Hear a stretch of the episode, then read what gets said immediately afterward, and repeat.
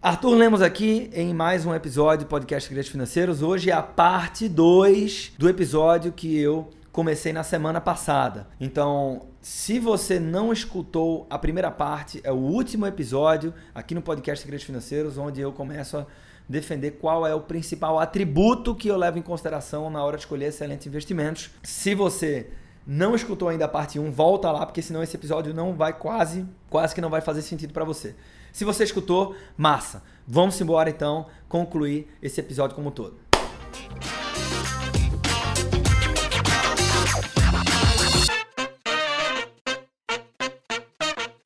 Eu finalizei o último episódio falando da importância de liquidez e dizendo que, pô, se você concordasse com tudo aquilo que eu falei naquele, naquele, naquela parte 1, você ia começar a ter problemas, porque você ia se sentir incomodado.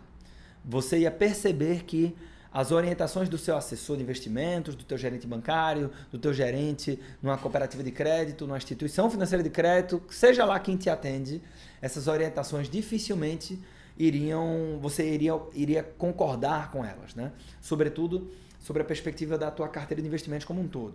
E aí, por que é que isso vai acontecer, né? Este é, para mim, o ponto principal de conflito de interesses que existe entre alguém que te assessora e você, ou seja, alguém que está ah, ali para te ajudar e você que é o principal interessado em ter um excelente resultado ah, dos teus investimentos e você é que quer enriquecer muito mais do que o cara que te assessora. Lembre-se sempre disso, tá?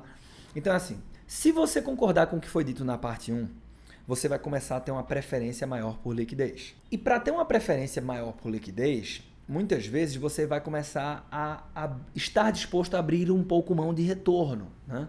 Então existe essa, essa correlação negativa, ou seja, se você quer muita liquidez, você vai perder um pouco em retorno. Se você está disposto a abrir mão da liquidez, você começa a ganhar mais em retorno. Né? Sendo que, se você abre muito mão de retorno, você não sabe disso, tá? mas eu vou te falar agora. Quando você abre muito mão de retorno, quer dizer que você está fazendo com que o teu assessor tenha comissões menores, taxas de rebate menores. Ah, as instituições financeiras que distribuem produtos financeiros, elas remuneram melhor os assessores que distribuem esses produtos, remuneram melhor naqueles produtos que elas têm mais margem, que são justamente os produtos que elas te entregam maior retorno. Né? Ah, isso pode parecer contraditório. Você fala, não, como assim, pô?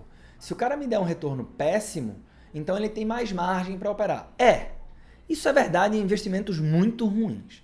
Eu estou falando mais agora para você que já tem um pouco mais de maturidade no mercado financeiro, que compra produtos ah, através de corretoras de valores independentes, etc. Ou seja, se você for comprar um, investir dinheiro num produto bancário, vamos pegar como exemplo o CDB que nada mais é do que um certificado de depósito que você depositou dinheiro no banco, tá? Então você empresta seu dinheiro para o banco, ele vai devolver esse dinheiro com a correção de juros, né? E é isso aí que, que você ganha, né? São esses juros. Então, se você disser o seguinte, cara, eu quero comprar um CDB que amanhã eu posso resgatar o dinheiro, alta liquidez, você vai ganhar 100% do CDI. Você vai ganhar 100% de uma determinada taxa, né? Se você não conhece o que, é que significa CDI. Agora, se você disser o seguinte, cara, eu vou colocar no CDB e você pode travar essa operação né? Eu só vou receber, eu, sou, eu tô satisfeito em receber esse dinheiro só daqui a cinco anos. Porra, aí você já começa a ter instituições que vão falar, pô, já que você vai deixar esse tempo todo esse dinheiro comigo, você está abrindo mão de liquidez, então vou te dar um retorno melhor. 120, 115, 130, 122% do CDI. Então, essas instituições financeiras, quando elas pegam o teu dinheiro por mais tempo, elas conseguem repassar para a corretora 135% do CDI, e a corretora passa para você 128% e, e ela fica com um pedaço, o agente autônomo da, do escritório dessa corretora de valores vai ficar com outro pedaço, enfim. Né? O que, que eu estou querendo dizer aqui que você precisa entender é que quando você tem preferência por liquidez e abre mão de retorno, o seu assessor vai ter comissões menores. E é o seguinte, meu amigo, o assessor de investimentos, o agente autônomo de investimentos, ele não gosta de comissões menores. Ele gosta de comissões maiores. E uma coisa que talvez eles não vão falar isso, mas nos bastidores eu sei disso, eu vou te falar, é o seguinte: agentes autônomos de investimentos, por exemplo, não gostam de empresários, tá? E eles amam médicos, amam advogados. Por quê?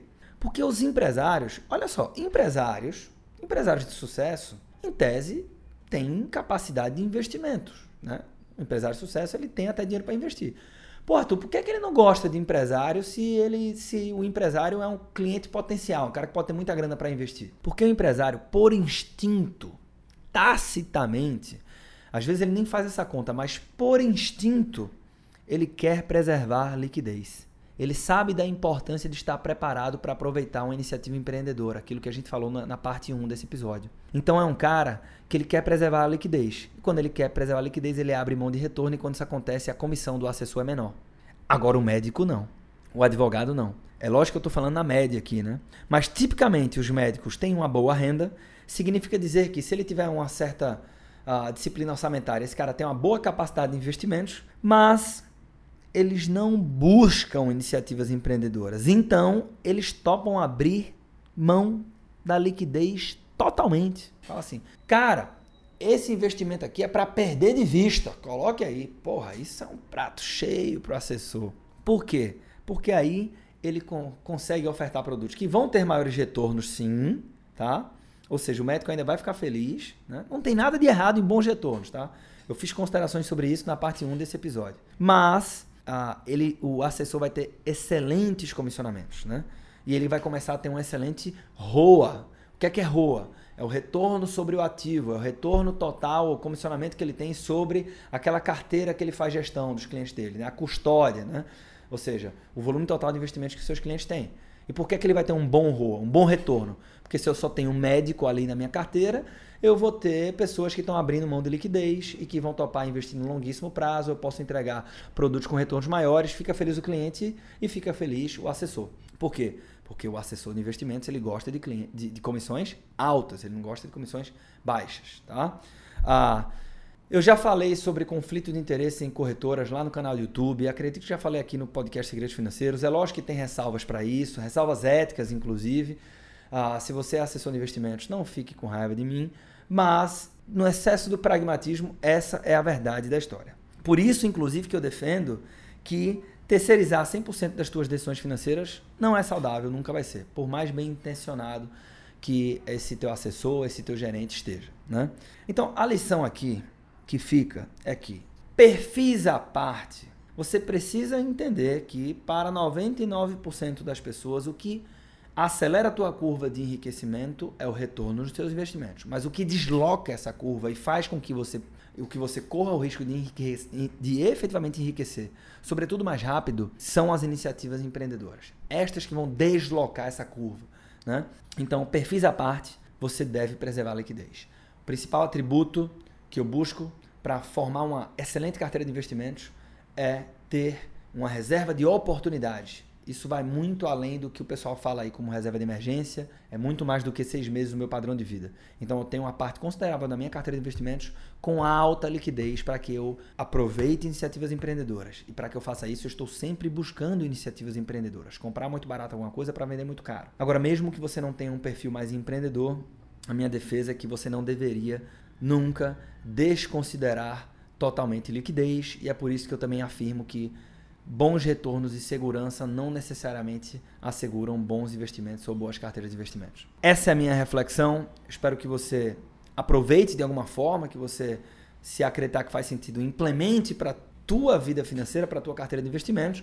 E sempre faço esse convite. Se você considera que esse é um olhar diferente sobre como montar carteira de investimentos, se você conhece pessoas que podem aproveitar esse conteúdo, faça uma boa ação.